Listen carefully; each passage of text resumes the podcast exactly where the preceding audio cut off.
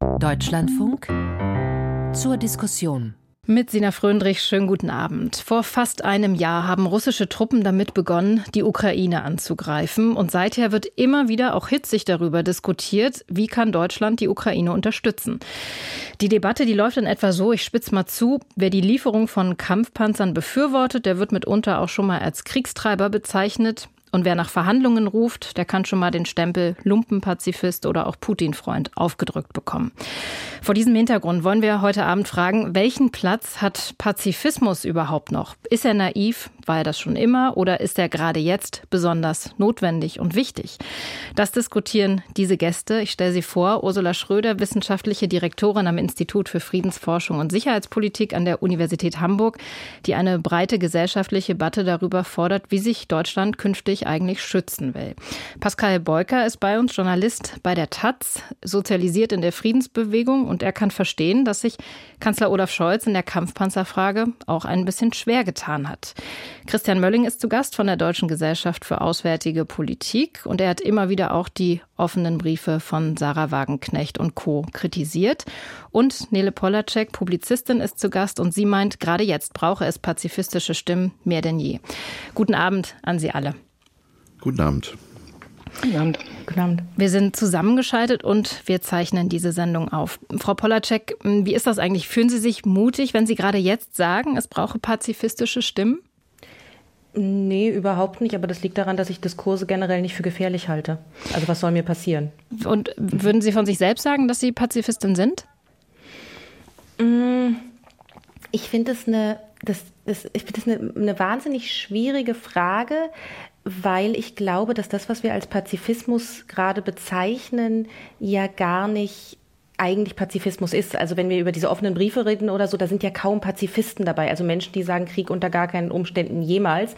Und das ist für mich sozusagen so sehr eine, eine fast ähm, philosophische Haltung, also eine, fast religiöse Haltung, die gar nichts mehr mit dem, mit der Art, wie wir Diskurse führen, zu tun haben. Also wenn wir jetzt über eine konkrete Frage stellen, dann ist es sozusagen, reden wir ja darüber Krieg wie unterstützen wir jetzt die Ukraine oder wie weit und so weiter und so fort. Und das hat irgendwie mit der persönlichen Gesinnung gar nicht so viel zu tun. Also sozusagen ganz privat im Kämmerchen ist es sozusagen wie so eine äh, Bist du Atheist-Frage. Hm. Also es ist eher so eine, so eine, so eine Gesinnungsfrage. Das ist gar nicht der Diskurs, den wir führen, hm. sondern das ist eine privat Gesinnungsfrage. Also ich würde sagen, da sind wir gar nicht im Diskurs. Mhm.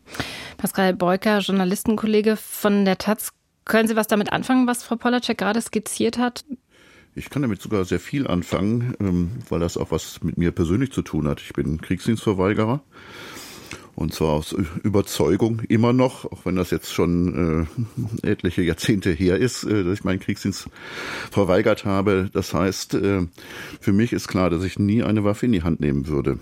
Trotzdem ist man hier bei diesem Konflikt, äh, glaube ich, nicht in der Situation, wo man äh, sagen kann, es wäre eine richtige Haltung zu sagen, wir unterstützen die Ukraine nicht und äh, die sollen jetzt mal äh, nur zivilen Widerstand machen. Ich glaube, gegen den Aggressor, äh, gegen Russland bedarf es eben auch der militärischen Unterstützung. Und das ist genau eigentlich das, was Frau Polacek gerade gesagt hat. Es gibt einen Unterschied zwischen der persönlichen, grundsätzlichen Haltung und äh, ja, einer gesamtgesellschaftlichen politischen Haltung. Mhm. Christian Mölling, Sicherheitsexperte bei der Deutschen Gesellschaft für Auswärtige Politik. Ähm, wie sehen Sie das? Ist Pazifismus eine legitime, ehrenwerte Vision, die man auch braucht?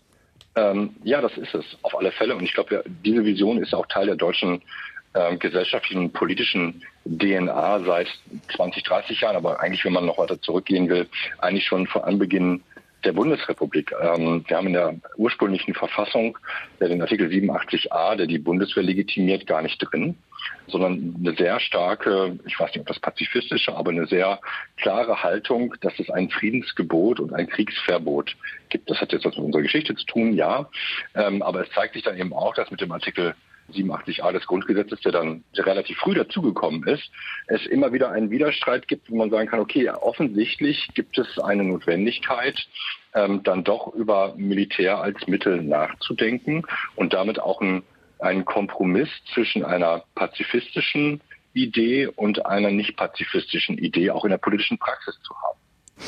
Frau Schröder, ähm, wenn wir jetzt mal auf die aktuelle Debatte schauen, die wird ja ziemlich ähm, hitzig geführt, äh, wenn es äh, darum geht, wie man die Ukraine unterstützt. Ähm, überrascht Sie dieses Diskussionsklima immer wieder nach jedem offenen Brief, auch jetzt jüngst nach dem Artikel von Jürgen Habermas äh, in der Süddeutschen Zeitung zum Beispiel auch? Überraschend ist das nicht, aber es ist natürlich schon schwierig zu sehen, wie stark hier Meinungen polarisieren oder in zwei, in zwei Richtungen geteilt werden, weil wir es mit einem Thema zu tun haben, das, das durchaus systematischer Konflikte, systematischen Streits in der deutschen Bevölkerung bedarf. Das heißt, wir brauchen diese Auseinandersetzung über unterschiedliche Spielarten des Pazifismus. Und ich würde gerne noch einmal in der Debatte vorher aufräumen, mhm. weil es, glaube ich, wichtig ist, das zu verstehen, dass es nicht den einen Pazifismus gibt, mhm. auch nie gegeben hat, sondern dass Pazifismus ganz viele Facetten hat. Das verweist zwar im Alltagsgebrauch so auf Ablehnung von Krieg und Ablehnung von militärischer Gewalt, aber es gibt den Gesinnungspazifismus, meist aus religiösen Gründen, der sagt, nie wieder Krieg, äh, Waffen werden auf jeden Fall abgelehnt. Denken Sie an die großen Friedenskirchen, an die Mennoniten, an die Quäker, an die Leute, die da aus Gewissensgründen für ins Gefängnis gegangen sind. Und auf der anderen Seite gibt es aber auch in der deutschen Verfassung, in der Charta der Vereinten Nationen, äh, in der Öffentlichkeit den, den Verantwortungs- und den Rechtspazifismus. Also die Idee, dass man zwar vom Ziel äh, der Gewaltreduktion, vom Ziel der vom Vorrang der Gewaltfreiheit ausgeht, aber dass unter bestimmten Bedingungen zur Wiederherstellung des Friedens Gewalt angewandt werden kann. Das ist auch eine pazifistische Position. Hm. Das ist äh, gut, dass Sie das definieren. Danach hätte ich jetzt auch noch mal gefragt, ähm, was was ist denn das, was wir jetzt sozusagen aus sowohl ähm, offenen Briefen aus Habermas Text, was was lesen Sie denn da überhaupt für einen Pazifismus raus? Steckt da überhaupt so ein Grundgedanke dahinter?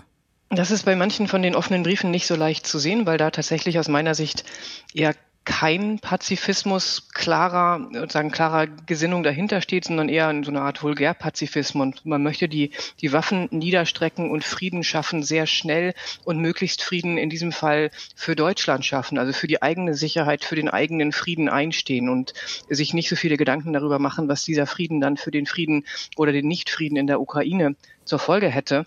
Was wir in der Öffentlichkeit an Slogans häufig sehen, ist Gesinnungspazifismus. Die Waffen nieder, Frieden mhm. schaffen ohne Waffen. Das ist alles äh, reine leere Gesinnungspazifismus. Das kann man auch, das kann man argumentieren. Aber es hat halt in dieser aktuellen Situation für mich ähm, eine sehr geringe Wirkung und ist für mich persönlich auch nicht überzeugend. Frau, Polacek, ähm, weil Sie selbst sagen, es braucht gerade jetzt eine pazifistische Stimme. An welche denken Sie da von den beiden äh, Varianten? Ich meine, die Range ist sehr groß, äh, die Frau Schröder jetzt gerade beschrieben hat. Ähm, ich möchte ganz kurz zu den offenen Briefen sagen, dass ich das, also ich, ich finde, wir müssen da ein bisschen aufpassen mit dem, was wir unterstellen, weil ich nicht das Gefühl habe, also zumindest was Sie sagen, ist ja für die Ukraine auch. Und das kann man jetzt hinterfragen, aber ich finde, man muss erstmal feststellen, dass sie das zumindest behaupten. Also, dass sie nicht sagen, äh, dass da jetzt nicht der Egoismus aus jeder Zeile strotzt. Ob der hintergründig da ist, ist eine andere Frage. Aber es wird ja zumindest behauptet, dass ähm, es ein Interesse daran gibt, dass der Krieg sozusagen, also ein Interesse an der Reduktion an Todesopfern und dann ist es sozusagen ein Abwägen zwischen Freiheit und Leben und diesen die äh, Freiheit und Tod und diese Faktoren. Aber ich finde sozusagen den Egoismus einfach so zu unterstellen, das ist das finde ich nicht ganz korrekt. Das ist der eine Teil. Der andere Teil ist, dass ich glaube, dass ich ähm, für ganz verschiedene Formen, also ich finde Gesinnungspazifismus eine sozusagen so offensichtlich äh, moralisch integre Position. Also ich finde die so gar nicht angreifbar, sondern es ist einfach eine andere, es ist so wie Veganismus. Da kann man irgendwie gar nicht richtig mit diskutieren, weil so völlig, also sozusagen jemand, der sagt, lieber gehe ich ins Gefängnis und lieber lasse ich mich ermorden, als dass ich selber jemanden umbringe. Äh, ich weiß nicht, wie man damit diskutieren will. Das ist erstmal sozusagen eine völlig gute Position, die, glaube ich, wahrscheinlich nicht von dem sozusagen von den meisten Menschen geteilt wird, weil sie, glaube ich, nicht so sehr im Naturell so, also ich glaube, wir haben ja auch irgendwelche Triebe und Bedürfnisse und es gibt so das Bedürfnis nach Schutz und Rache und Selbstverteidigung und so und deswegen glaube ich, das ist eine sehr spezielle, also man muss schon eine spezielle Art Mensch sein, um Gesinnungspazifist zu sein. Und ich finde aber, dass natürlich, wenn man, also wir sind uns ja alle einig, dass Krieg in der Regel schlecht ist dass man Krieg in der Regel verhindern sollte, dass man in der Regel nicht Probleme mit Waffen lösen sollte. Und deswegen finde ich in dem Moment, wo wir sagen, jetzt greifen wir aber zu Waffen, also auch wenn wir sie, wenn es nur ist, jetzt exportieren wir Waffen, ähm, in dem Moment sollte man, glaube ich, besonders denen auf äh, zuhören, die äh, sagen, nee, generell niemals. Also ich glaube, dass es sozusagen bei Entscheidungen, von denen wir wissen, dass sie ambivalent sind, und es ist bei diesen Entscheidungen so, ähm, gibt es eine Tendenz zu sagen, deswegen will ich die Gegenstimme gar nicht hören. Also ich weiß schon, dass mit den Waffen 17-jährige zwangsrekrutierte arme Bengel erschossen werden im Zweifelsfall. Das möchte ich aber gerne verdrängen. Deswegen will ich die pazifistische Stimme jetzt nicht hören. Und ich glaube, das ist aber ein schlechter Impuls. Ich glaube, man muss, äh, ähm, Habeck hat das am Anfang sehr deutlich gemacht, dieses mit den Waffen, die wir liefern, werden Menschen erschossen. Das ist einfach so. Und ich glaube, diese Stimme zu hören und zu sagen, ich, ich höre alle Argumente gegen Waffen und gegen Krieg und im Wissen um diese Gegenargumente entscheide ich trotzdem etwas anderes. Das ist, eine, das ist für mich eine akzeptable Art, so eine Entscheidung zu treffen. Was wir aber ganz oft tun, ist zu sagen, ihr seid Egoisten, ihr seid Schweine, ihr seid doof. Wir hören uns das gar nicht an. Ich glaube, das ist ein Riesenfehler. Ich glaube, man muss dieses Argument ertragen können, weil es am Ende darum geht, dass man mit Waffen Menschen tötet. Wenn es denn ein Argument gibt, um einmal kurz reinzugrätschen. Mhm. Ähm, eines der Herausforderungen der unterschiedlichen Manifeste, die wir gerade lesen mussten, ist, dass die Argumentation schlecht ist, dass also wenig äh, präzise argumentiert wird, was eigentlich ähm, passieren soll, wenn Waffenlieferungen nicht geleistet werden und auch wenig darüber gesagt wird, was eigentlich passieren wird und was die Folgen und die voraussehbaren Folgen des Nichthandelns in diesem Fall sind. Und das ist wichtig, weil suggeriert wird, und das ist keine Unterstellung, ich habe das Manifest sehr genau gelesen, da geht es darum, äh, nicht zu sagen, was passiert, wenn man Waffenlieferungen einstellt und die Ukraine sich selbst überlässt und jetzt eine Waffenniederpolitik verfolgen möchte. Und die Folgen, die in den Szenarien, die wir so durchspielen, da entstehen könnten, sind auch wiederum Tod und Verderben für die ukrainische Bevölkerung. Das heißt, man tauscht eine Sorte von Gewalt gegen die andere aus. Und das ist auch eine ganz schwierige Abwägungsentscheidung. Und wir befinden uns in der Tat heutzutage in ganz schwierigen Abwägungsentscheidungen, in denen es keine blütenweiße Antwort gibt. Und das ist erstmal schwer zu ertragen. Und deswegen ist es wichtig, sich viele Positionen anzuhören und wirklich auch abwägen zu können. Aber es ist ebenso wichtig, sehr genau zu sehen, was eine gesinnungsethische Position, die erstmal richtig zu sein scheint, für Folgen haben kann, hinten raus. Also in der Verantwortung dafür, was hinterher dann passiert. Ich würde. Das ist ja, also ja Herr, glaube, Herr Beuke. Ja, ich glaube tatsächlich, dass in dieser Debatte Zweifel sehr, sehr angesagt sind. Und das gilt eben tatsächlich äh, für beide Seiten. Also deswegen sind eigentlich solche Manifeste in dem Sinne äh, hilfreich, dass sie vielleicht äh, auch bei denen zum Nachdenken anregen, die jetzt einfach der Meinung sind, man muss da jetzt viele Waffen hinliefern und dann siegt die Ukraine mal ganz schön. was ich übrigens nicht glaube. Aber wo ich Ihnen, Frau Schröder, deutlich zustimme, das ist auch der Grund, wo ich mich sehr, sehr schwer an Herzens im Übrigen dafür ausgesprochen habe, Waffen an die Ukraine zu liefern. Was soll Putin dazu bringen, zu verhandeln, wenn sich denn die äh, Ukraine nicht mehr verteidigen kann? Also das, äh, das sehe ich nicht. Und das ist, glaube ich, auch die komplette Leerstelle äh, bei vielen dieser äh, Aufrufe und Manifeste, die einfach nur sagen, keine Waffenlieferung mehr und einfach sagen, man muss dann halt verhandeln. Ich sehe eben nicht, was Putin dazu bringen sollte, wenn er denn der Ansicht ist, er könnte auch so gewinnen. Das ist halt die Schwierigkeit. Aber wie gesagt, auf der anderen Seite hat man auch diejenigen, die, finde ich, zu leichtfertig glauben, man könnte, die Ukraine könnte das militärisch gewinnen, diese Auseinandersetzung. Und dieses, das hat eben auch seinen hohen Preis. Und das ist eine, eine ganz schwierige Auseinandersetzung. Ich will das nur an einem Beispiel, der äh, für die Linke in, auch in Westdeutschland, eigentlich in der Welt ganz wichtig war, an, äh, am Vietnamkrieg klar machen. Beim Vietnamkrieg war es in keinster Weise so, dass äh, dort die Linke gesagt hätte, äh, Nordvietnam und der Vietcong sollte jetzt mal kapitulieren, weil man hätte ja keine Chance gegen eine Atommacht, sondern die hat gesagt, man muss äh, diesen Kampf unterstützen. Amerikaner raus äh, aus Vietnam war die Parole damals. Und tatsächlich ist das ja letztens endlich auch gelungen, nach fünf Jahren dann Verhandlungen. Und dann nochmal zwei Jahre ging der Krieg weiter. Aber der Preis dafür war eben sehr, sehr hoch. Es hat vier Millionen Zivilisten äh, das Leben gekostet und es hat eine Million vietnamesischer Soldaten das Leben gekostet. Auch das muss man eben, müssen auch Linke dann bedenken, dass sowas ähm, die Konsequenz sein kann. Und zum Beispiel auf diese Frage habe ich tatsächlich für mich keine vernünftige mhm. Antwort.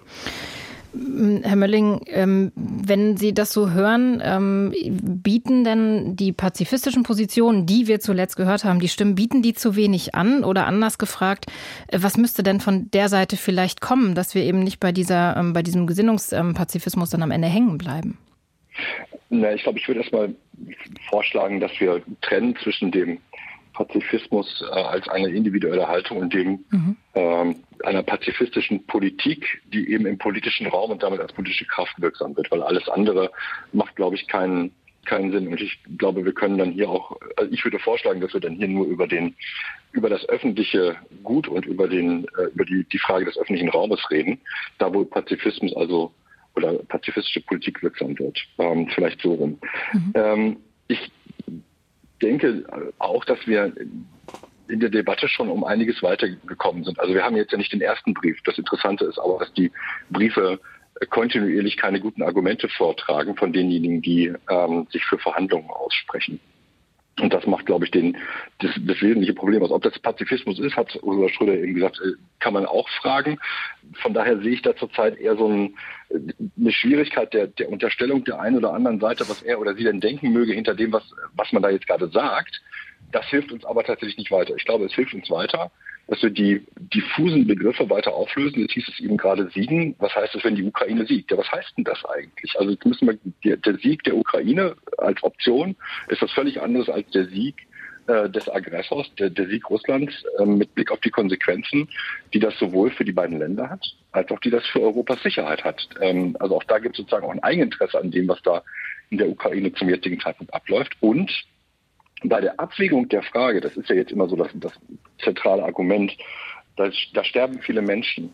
Der entscheidende Unterschied ist doch, dass sich die Ukraine dazu entschieden hat, ihre Menschen auf eine bestimmte Art und Weise, ich überspitze das jetzt sehr, sterben zu lassen, nämlich im Kampf gegen russische Aggression und nicht im Niederlegen der Waffen und dann im Sterben in russischen Folterkeller. Das ist ein Unterschied, das ist eine souveräne Entscheidung, von der ich jetzt mal ausgehen würde, dass die nicht nur die politische Führung, sondern auch die Gesellschaft trifft und mitträgt. Und dann würde ich sagen, gehört es zu einer, zu einer aufgeklärten Haltung zu sagen, okay, das ist deren Entscheidung. Und damit brauchen wir uns über diese Opfer, die dort entstehen, insofern keine Gedanken machen, weil das hat diese Gesellschaft für sich entschieden, dass sie das tun will. Wir haben ein Interesse daran, europäische Ordnung und internationale Ordnung und internationales Recht aufrechtzuerhalten.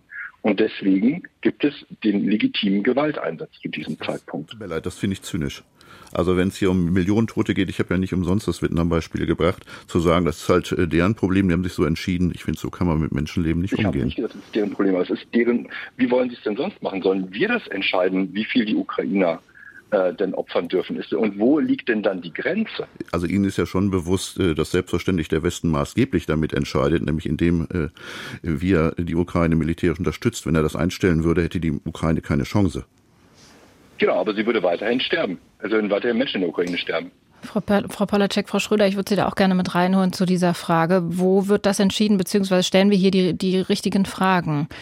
Ich würde gerne, weil ich finde, also es gibt ein großes Problem mit diesen offenen Briefen. Das hat äh, Nils Marquardt heute in der Zeit auch erläutert, dass die Kosten nicht genannt werden. Also dass man nicht sagt, ihr sollt verhandeln oder es soll verhandelt werden und dafür ist es okay, dieses Gebiet abzugeben, ist es okay, dieses Opfer in Kauf zu nehmen. Also es wird nicht gesagt, Frieden um welchen Preis. Ich glaube, das gleiche Problem haben wir aber auch andersrum, dass nicht gesagt wird, sozusagen Freiheit um welchen Preis. Also wenn es jetzt darauf hinauslaufen würde, dass äh, 20 Millionen Leute sterben, ist das was, wo wir sagen, das tragen wir mit, wenn es jetzt darauf hinausläuft, dass es in der Eskalation gibt? Also es ist doch völlig klar, wenn wir die Kosten wüssten, gäbe es einen Punkt, ab dem wir sagen, hier sind die Kosten zu hoch. Und ich glaube, das ist eine Entscheidung, die wir natürlich auch treffen können. Also wenn wir wüssten, Zelensky sagt oder die Ukraine, am Ende sterben 40 Millionen Ukrainer, nein, da würden wir sagen, das, das, das, da, da, da unterstützen wir nicht, da wollen wir nicht ein Teil von sein, sondern wir gehen davon aus, dass die Kosten niedriger sein werden. Aber es ist natürlich eine Entscheidung, die wir am Ende treffen. Also am Ende müssen wir sagen können, mit den Kosten können wir leben. Und das ist nicht eine Entscheidung, die, glaube ich, für irgendjemanden wirklich eine rein ukrainische ist, weil man ja bei etwas beiträgt. Also worüber genau können wir entscheiden? Ich glaube, das müssen wir dann ja. sehr genau rausarbeiten, was wir entscheiden und was wir nicht entscheiden.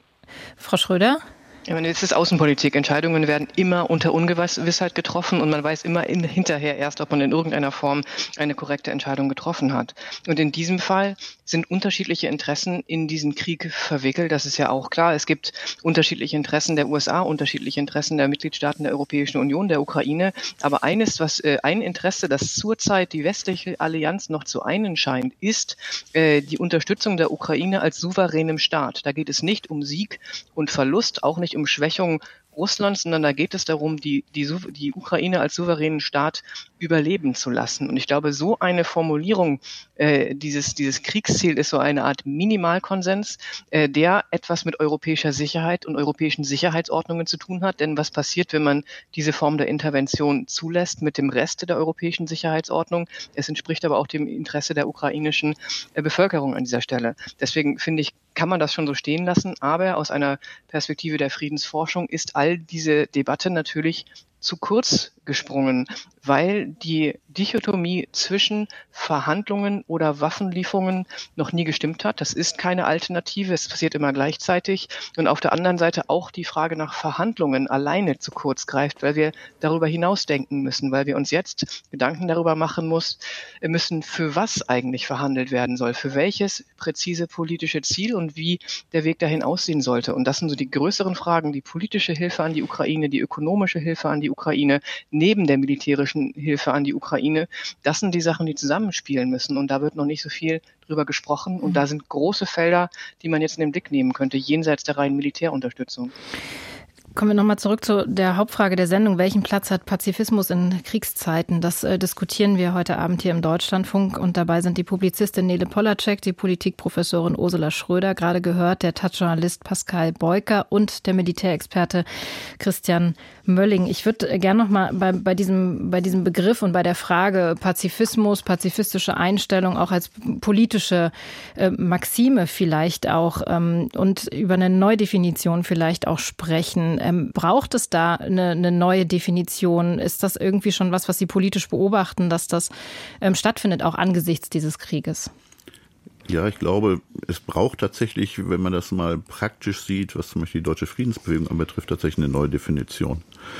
Also wenn man sich die äh, Geschichte der deutschen Friedensbewegung anguckt, vom Kampf gegen den Atomtod in den 50er Jahren, Ostermarschbewegung äh, und äh, dann die großen Friedensdemonstrationen ähm, in den 80er Jahren bis hin dann auch noch zu den Demonstrationen, zum Beispiel gegen den Irakkrieg äh, in den 2000er Jahren, dann konnte man recht einfach äh, äh, dort agieren, weil es äh, der Aggressor war dann immer ein NATO-Staat, in der Regel die USA, und da ging es dann darum, ob Deutschland äh, die äh, dann einen Krieg unterstützt oder nicht, wie der Jugoslawienkrieg, Afghanistan und ähnliches. Jetzt hat sich das aber natürlich grundsätzlich geändert. Das ist etwas, was viele Teile äh, der Friedensbewegung sich gar nicht vorstellen konnten, dass es nicht äh, die böse NATO ist, sondern ähm, Russland. Das war schon ein großes Problem 2014 bei der Annexion äh, der Krim wenn man sich da die Ostermarschaufrufe anguckt äh, oder zum Beispiel Demonstrationen der Münchner Sicherheitskonferenz, da fehlte, äh, also es ging weiterhin klassisch, NATO ist der Aggressor und es, es fehlte eine Verurteilung dieser Annexion. Und das hat sich natürlich jetzt nochmal verschärft. Wie gehen wir denn äh, tatsächlich damit um, wenn eine Situation da ist, wo es darum geht, einem überfallenen Staat beizustehen, auch äh, in Deutschland einem überfallenen Staat beizustehen. Und da hat die Friedensbewegung bisher einfach keine einheitliche Antwort drauf. Ähm, ich wollte, wollte die Frage sozusagen nochmal äh, weitergeben, Herr Mölling, ähm, an Sie. Ähm, wenn wir das nochmal ähm, vielleicht in eine mögliche irgendwann Nachkriegsordnung ähm, überführen, müssen wir uns ähm, vielleicht äh, ehrlich machen und sagen, Sicherheit und Frieden äh, funktioniert in Zukunft nur noch mit Aufrüstung durch Abschreckung, vielleicht auch nukleare Abschreckung. Ist das die neue Realität?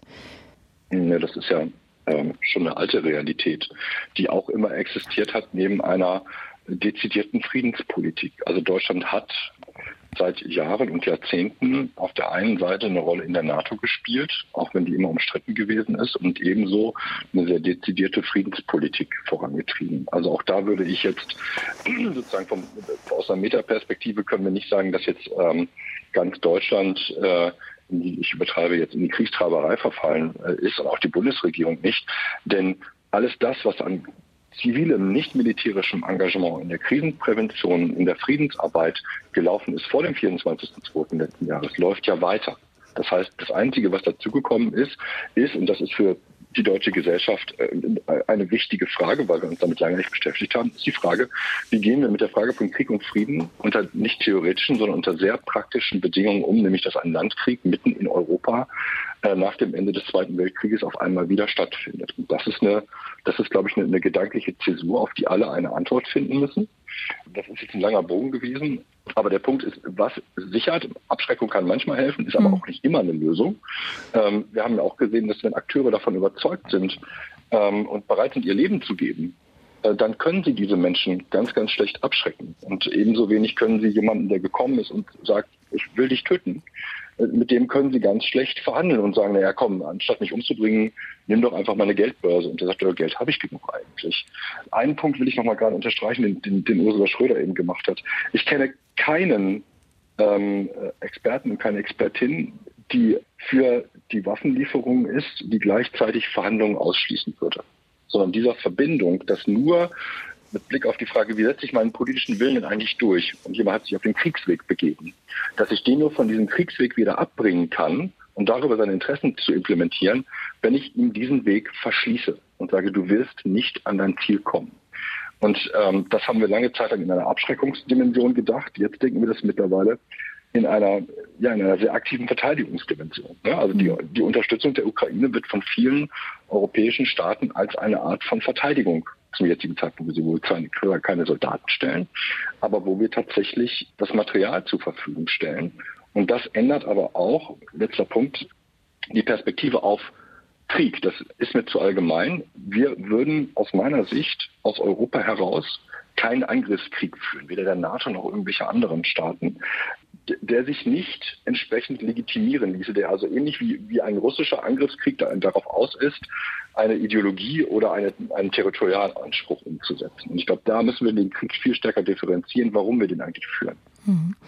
Frau Polacek, wie nehmen Sie die Debatte darüber wahr? Ähm, Herr Mölling hat gesagt, wir müssen dann nochmal unsere Position irgendwie auch definieren, äh, Krieg und Frieden angesichts dieses Angriffskriegs. Ähm, sind wir da auf einem guten Weg? Haben wir da schon ein bisschen was ausdiskutiert oder stehen wir noch ganz am Anfang? Wir sind aus verschiedenen Gründen auf einem sehr schlechten Weg. Das eine ist, dass ich das Gefühl habe, also ich gebe ja allen, also ich, ich finde ja die offenen Briefe nicht besonders gut argumentiert. Und ich habe das Gefühl ein bisschen, dass es so eine Tendenz gibt momentan im, Diskurs, dass es so vermint ist. Also das, sich als Pazifist hinzustellen. Also ich erinnere mich noch an ähm, mein sehr geschätzter Kollege Sascha Lobo, der ganz zu Beginn den Begriff Lumpenpazifismus verwendete. Und ich, und es ist mir wirklich, ich weiß, also ich erinnere mich daran, weil es mich so schockiert hat, dass wir sozusagen auf dieses Vokabular zurück greifen, weil ich sozusagen diese Position ja für eine wichtige halte. Und zwar, wenn man einen Krieg führt, für eine wichtige halte. Und ich glaube, wenn wir die Diskussion so vermieden und mit so einem Vokabular agieren und so hart sind, dann werden am Ende nur noch die Leute sich äußern, die es sowieso mögen, wenn es knallt. Dann werden sich nur noch Leute äußern, die vielleicht eine Neigung zum Populistischen haben, die sozusagen bereit sind, jetzt nicht die allerfeinsten Argumente zu machen.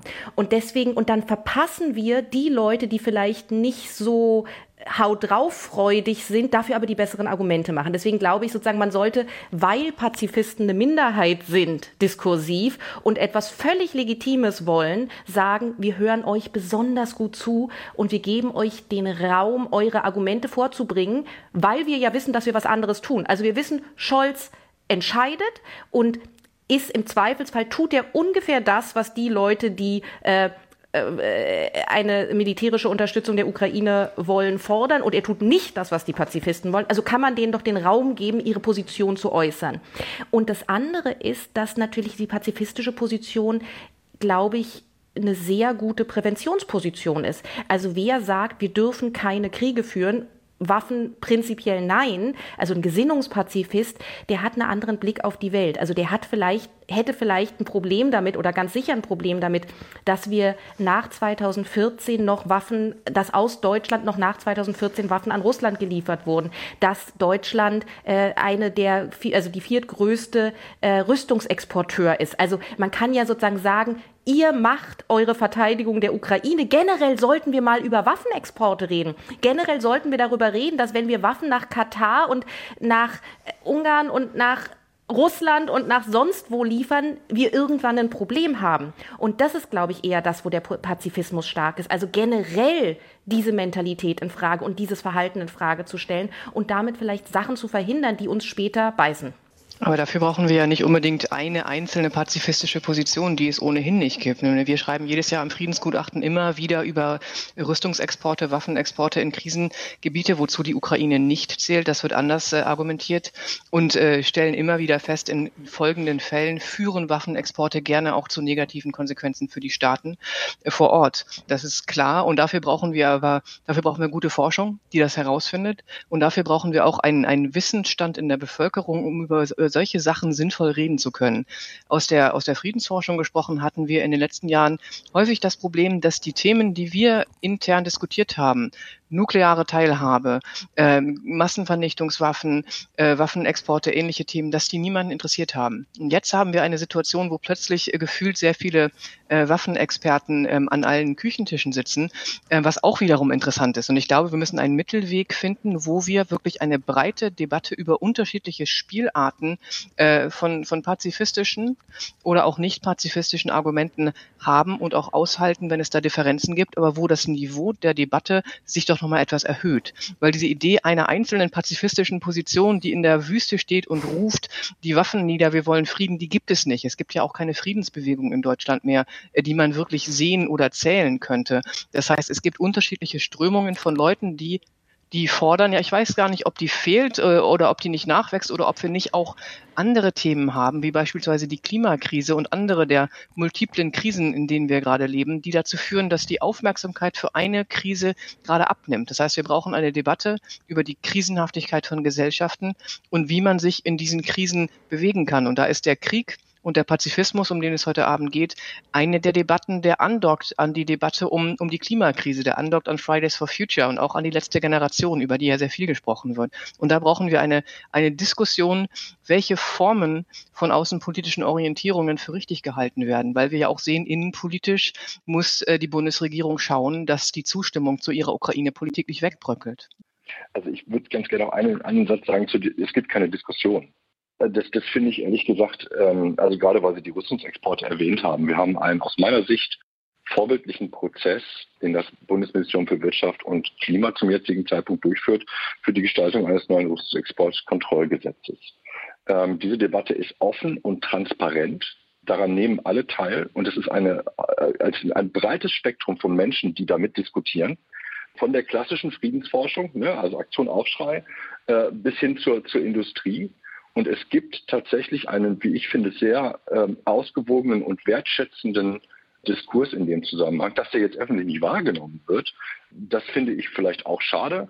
Aber es gibt diesen Diskurs, er ist teilweise sogar institutionalisiert. Ähm, die Sachen finden statt. Also von daher fangen wir nicht von vorne an. Aber vielleicht nicht so ein Diskurs, der wie das, wie das Tempolimit gesellschaftlich geführt wird, sage ich mal. Genau, nicht so breit wahrgenommen. Diskurs. Sozusagen die breitere mhm. Debatte, mhm. die in den Medien und in diesen Manifesten stattfindet, könnte aus meiner Sicht äh, noch etwas differenzierter sein. Die Fachdebatten, die kennen wir doch. Da sind wir doch alle seit langem dabei. Da sind auch, da sind auch äh, viele unterschiedliche Positionen auf dem Tisch. Die werden weitergeführt. Und da bin ich auch eine, eine große Verfechterin, auch seit Jahren für die Einführung des äh, Rüstungsexportkontrollgesetzes, das diskutiert wird. Aber wie kommt es zu den Manifesten, die einfach nicht gut formuliert sind, relativ schwach argumentieren und dann ein Sammelsurium von Unterschriften unter sich versammeln? Herr Beuker, ähm, Sie wollten sich auch melden. Ähm, ich gebe Ihnen noch eine Frage mit, weil ähm, Frau ähm, Schröder gerade sagte, wie kommt es zu diesen ähm, Manifesten? Wenn wir nochmal zurückblicken, Sie haben ja selber auch schon äh, ein bisschen in die Geschichte ähm, hineingeguckt. Welche Rolle spielt denn eigentlich dieser Slogan Nie wieder Krieg? Weil wir aus einer, aus einem Tätermotiv, vielleicht auch aus einem Tätertrauma heraus ähm, argumentiert haben, dass daraus vielleicht auch ein, ein falsch verstandener Pazifismus entstanden ist, ähm, der uns jetzt äh, auf die Füße fällt. Aber das gebe ich Ihnen noch mit. Sie hatten, glaube ich, erstmal einen anderen Punkt. Mhm. Ja, will ich ja trotzdem direkt drauf eingehen. Hm. Natürlich äh, kann man nicht davon äh, ähm, abstrahieren, äh, dass äh, zwei Weltkriege von Deutschland entfesselt worden sind. Und das prägt natürlich immer eine Strömung äh, in der Bundesrepublik, die sich vehement äh, gegen jegliche äh, Form der Militarisierung in äh, Deutschland gewandt hat. Die war allerdings immer übrigens eine Minderheitenströmung. Das sollte man auch nicht vergessen. Also so zu tun, als äh, wäre jetzt die Bundesrepublik nach 45 eine pazifistische Oase gewesen, stimmt nicht. Ich erinnere mich ja nur an so Sprüche von, von Josef Strauß, lieber ein kalter Krieger als ein warmer Bruder. Ja? Ähm, um nur also ein Beispiel zu nehmen. Das heißt, ähm, Friedensbewegte, ähm, die die Lehren aus äh, den beiden Weltkriegen gezogen haben, waren tatsächlich auch immer sehr, sehr stark unter gesellschaftlichem Druck. Also das nur als äh, Bemerkung, mhm. das, ist, das sollten wir einfach nicht äh, dabei ver vergessen. Ich wollte auf einen, äh, vor allem auf Frau Schröder äh, vorher nochmal eingehen. Ähm, es ist ja so, dass ein Teil in dieser Gesellschaft tatsächlich sehr intensiv zum Beispiel mit dem Friedensgutachten auseinandergesetzt hat, mit äh, Rüstungsreporten. Und das ist das, was man noch Friedensbewegung nennt. Das ist tatsächlich nicht mehr sehr groß. Aber das hat sehr intensiv das verfolgt, propagiert es hat nur tatsächlich keine so große Aufmerksamkeit gefunden. Ähm, das heißt übrigens nicht, dass nicht eine neue Friedensbewegung entstehen kann. Also es geht, kann manchmal schneller gehen, als man denkt. Äh, wir haben jetzt äh, quasi den Jahrestag vor 20 Jahren, dass Deutschland einer der größten Friedensdemonstrationen überhaupt erlebt hat, nämlich gegen den Irakkrieg. Da waren, glaube ich, über 500.000 Menschen hier in Berlin. Und es kann auch sein, dass sich über sowas wie diese Manifeste äh, das äh, wieder organisiert. Allerdings natürlich mit einer sehr, sehr großen Schwierigkeit. Ähm, die sind tatsächlich ganz schlecht formuliert und das hatten wir auch eben, äh, dass sie halt die entscheidende Frage nicht beantworten, nämlich äh, was sollte Putin überhaupt zum Verhandeln bringen, wenn die Ukraine sich nicht mehr mhm. verteidigen kann. Aber es knüpft äh, an ein, ein großes Verunsicherungsgefühl in der äh, Bevölkerung an. Also dass die Menschen Angst haben, dass dieser Krieg äh, eskaliert und äh, äh, dass sie tatsächlich selber davon betroffen sein konnten. Das war übrigens auch das zentrale äh, Motiv äh, der sehr, sehr großen Friedensbewegung in den 80er Jahren, äh, nämlich die Angst äh, vor dem Atomkrieg äh, und dass äh, Atombomben auf Deutschland fallen können. Die Frage ist, wie man äh, dann dort diese Diskussion mit diesem, diesem Angstreflex rational äh, diskutieren kann. Ich glaube, dass es nicht funktioniert, indem man eben tatsächlich äh, dann alle die, die zum Beispiel unter so einem Aufruf stehen, da sind ja sehr honorige Leute auch dabei, Romani Rose zum Beispiel vom Zentralrat der Roma und Sinti, äh, der Armutsforscher Christoph Butterwege oder Thilo Bode von Foodwatch oder die Schauspielerin Katharina Thalbach. Ähm, ich glaube nicht, dass sie nicht solidarisch mit der Ukraine sein wollen, aber man muss, also es hilft nichts, sie zu diffamieren, sondern man muss ihnen versuchen zu erklären, warum das, was sie dort äh, äh, unterstützen, tatsächlich kein Weg ist, diesen Konflikt zu beenden. Herr Mölling, haben Sie das Gefühl, dass Sie zu wenig erklären?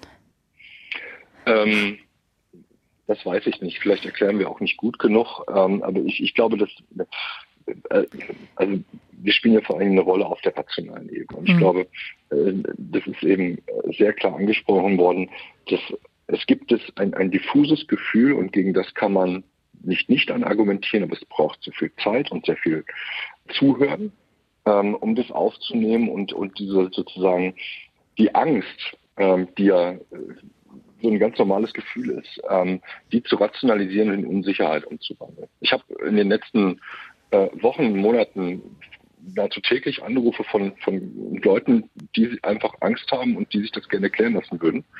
Mhm. Ähm, und ich, ich, ich mache das gerne äh, für, für wirklich jeden Einzelnen und jede Einzelne, ähm, sich hinzustellen und zu sagen, okay, warum ist das so und warum denken wir Experten so und so über bestimmte Sachen einfach nach. Und man kann, wenn man viel Zeit investiert, die Leute befähigen. Es geht nicht darum, dass sie meine Meinung übernehmen, sondern befähigen, ein Urteil darüber zu sprechen. Ähm, für sich selbst auf einem, auf einem Niveau, das jetzt kein Expertenniveau sein muss, aber sozusagen eine Meinung zu haben, die sich begründen lässt und nicht nur eine Meinung zu haben.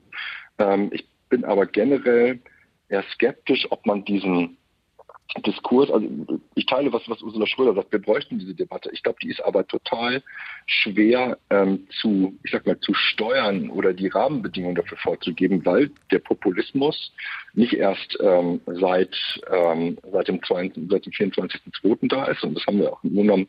Die Argumentationsfiguren, die wir jetzt erleben, die haben wir ja auch in der Zeit der Corona-Krise gehabt. Ne? Und wir haben es mit einer äh, gesellschaftlichen Polarisierung zu tun, die sich jetzt vielleicht ein anderes Thema sucht.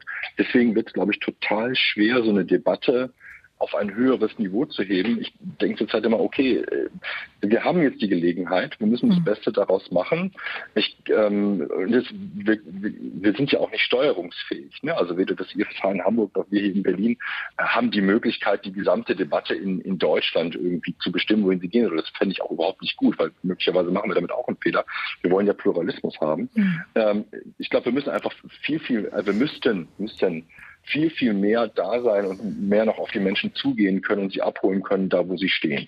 Ich glaube, dass das Herr Möllinger was ganz, ganz Wichtiges nämlich gesagt hat. Wir müssen tatsächlich besonnen argumentieren. Das heißt, ähm, irgendwelche äh, Leoparden-Witze äh, auf Bütten reden, irgendwelche äh, Leoparden-T-Shirts im Bundestag, das ist gänzlich unangemessen für diese äh, Auseinandersetzung. Das nimmt den Menschen nicht die Angst.